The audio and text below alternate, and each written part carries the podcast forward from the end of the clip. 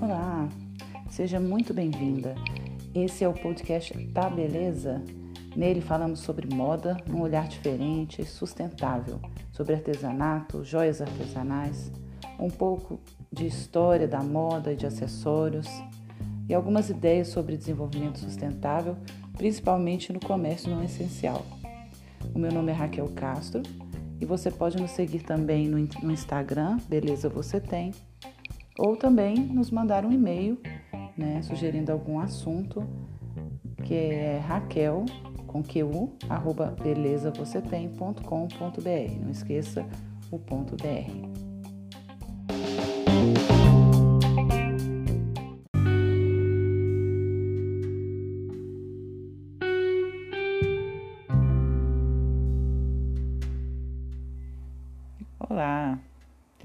Hoje eu gostaria de falar um pouco sobre a efemeridade da vida e né, por que, que a gente tem a impressão que ela é tão rápida e ao mesmo tempo que nós estamos presos num, num infinito, né? A gente vê pessoas nascerem e morrerem, mas a nossa vida mesmo, a gente, né, é, tem a impressão de que sempre existiu. Não sei vocês, mas eu tenho essa impressão que, que eu sempre existi.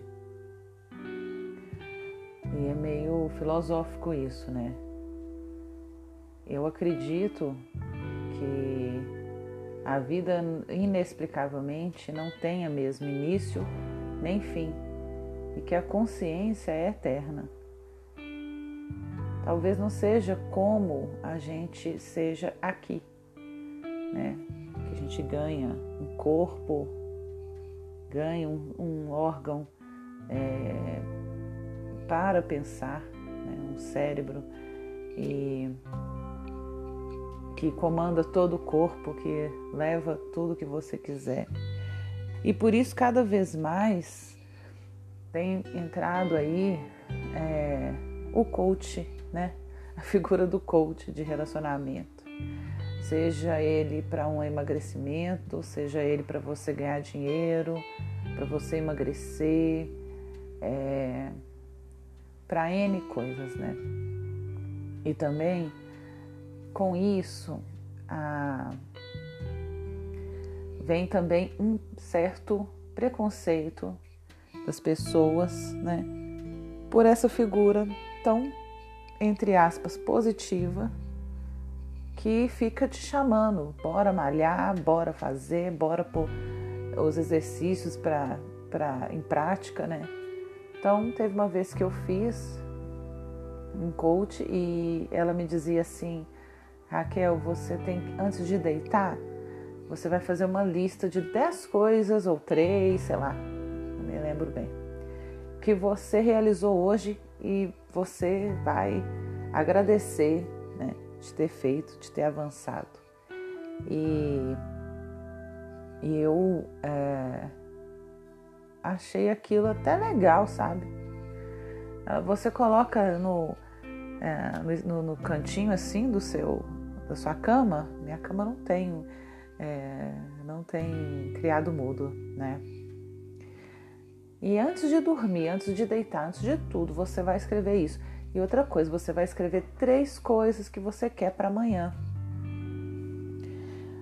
Olha, funcionou comigo uns, uma semana talvez, né? Tem uma coisa que funciona comigo é a agenda diária, tipo a rotina diária que eu volto a fazer. Eu, eu sou assim, ó. Eu começo com uma coisa que tá dando certo e aí tem um dia que eu não tô tão legal, de cabeça meio ruim. É como se, por eu, acho que é por eu ser virginiana, é como se eu não aceitasse que eu tô com a cabeça ruim e eu vou atropelando as coisas. Então, o que, que eu tenho tentado fazer? Dias que eu não estou muito bem humorada, ou ainda mais agora nessa pandemia que a gente não acorda todo dia 100%, é, o que, que eu tenho tentado fazer? Eu faço a minha listinha. Eu já tô com a minha lista lá no meu trabalho. Quando eu chegar lá, já tenho uma lista para fazer de coisa. Agora são 6h52 da manhã. Então chego por volta de 8 horas, já vou estar tá com a listinha lá prontíssima, arrasane. Mas hoje eu tô com a energia boa, tô, tô ok, tô feliz, tô bem, tô zen. Mas uh, pode baixar a energia, posso, pode ser que alguma coisa eu não consiga cumprir que eu, que eu queria, que eu programei, e isso me, me deixa é, chateada. Ah, pode acontecer N coisas.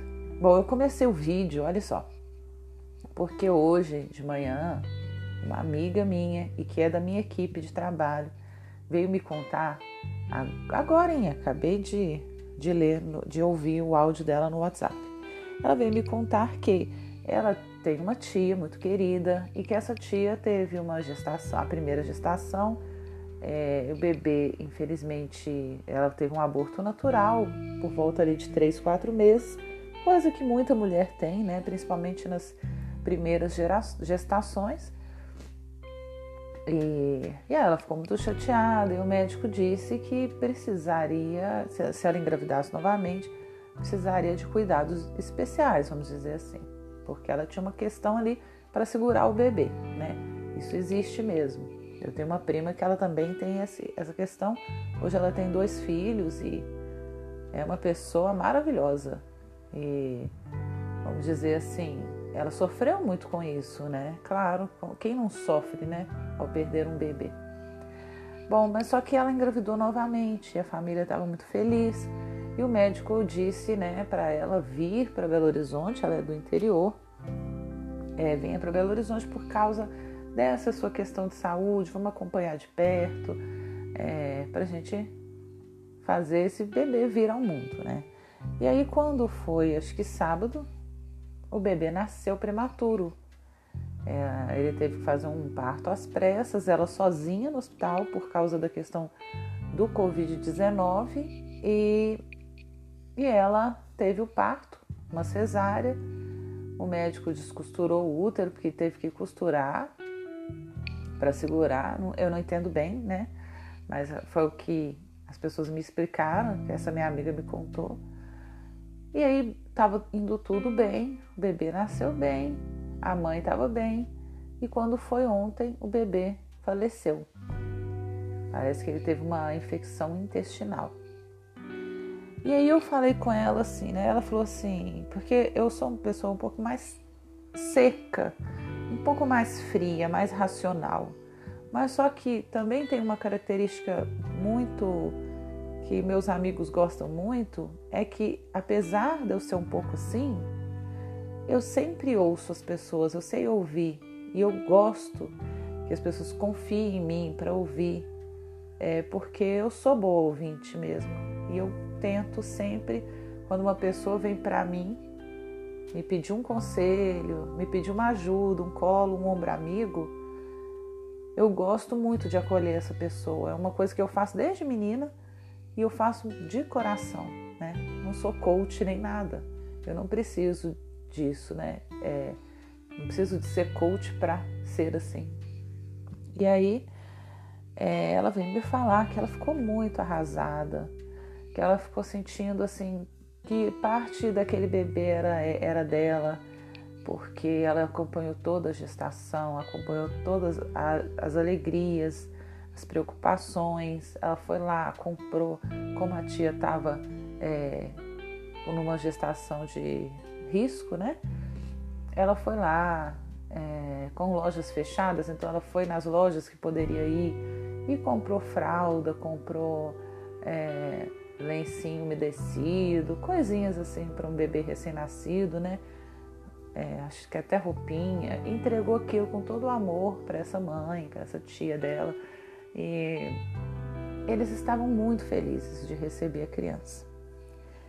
E aí ela me disse assim, por ela saber que eu tenho esse jeito um pouco seco, um pouco frio, ela falou comigo assim, Raquel, é, eu sei que pode parecer pouco, pode parecer bobeira, é, porque eu nem o conheci, eu nem pude ir ao hospital conhecê-lo por causa do, do coronavírus mas eu sinto como se fosse um filho meu. Mas só que nessas horas eu não sou, eu não sou uma pessoa insensível. Nessas horas Eu compreendo a dor, não sou nenhum psicopata que não entende a dor das pessoas, né? É, eu compreendo, eu acredito que é autêntica. E aí eu falei para ela assim: olha, ó, não vou falar o nome, né? Olha, amiga, é, a vida é como um trem, né? Um trem em movimento que vai fazendo suas paradas. Isso é bem clichê, ainda falei com ela. Eu sei que o que eu vou dizer aqui é clichê. E eu não, não, não tenho muito o que te consolar nesse momento, né? Só dizer que eu sinto muito.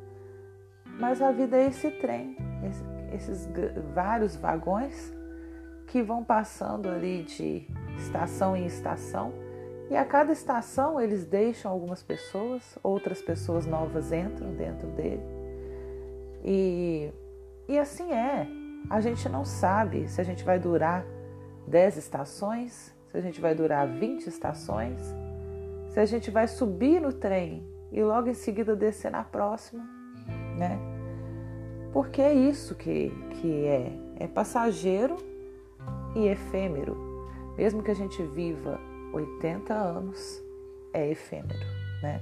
Tem pessoas hoje morrendo aí com 89 anos. Eu ouvi gente falar, poxa, mas estava novo, ainda tinha muita coisa para viver.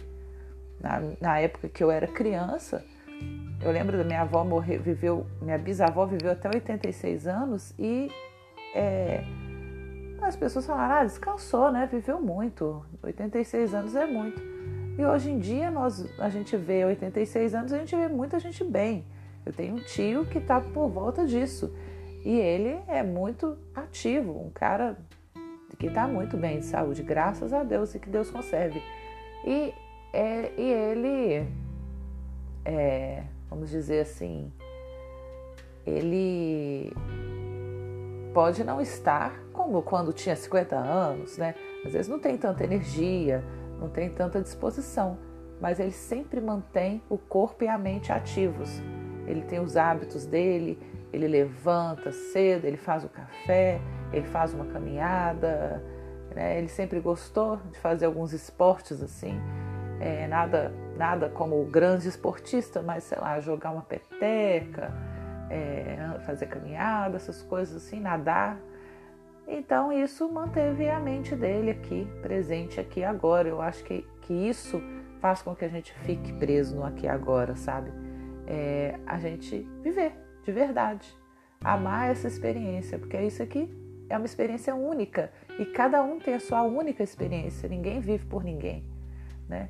Bom, eu sei que eu não falei de moda, eu sei que eu não falei de sustentabilidade, é, tinha outros temas para eu falar sobre é, é, é, essa semana, mas eu resolvi fazer esse, esse podcast sem nenhum roteiro, totalmente da minha cabeça. Eu comecei a gravar e agora estou terminando. Do início ao fim, fui eu que falei e sem escrever nada, foi o que veio à mente. Eu vou terminar por aqui, porque eu gosto de fazer um podcast menor, até 15 minutos. E é isso, gente. Eu quero dizer para vocês aproveitarem bem a vida. Essa viagem é muito louca. Ninguém imaginaria que estaria passando por um momento desse. E é, e é isso, né? É, que passe logo isso, mas que a gente guarde aprendizados importantes para que erros no futuro não sejam cometidos né, não venham a ser iguais aos erros de, do presente que nos trouxeram essa realidade, né? E namastê. Muito obrigada para quem ouviu até aqui e curte aí. Grande abraço.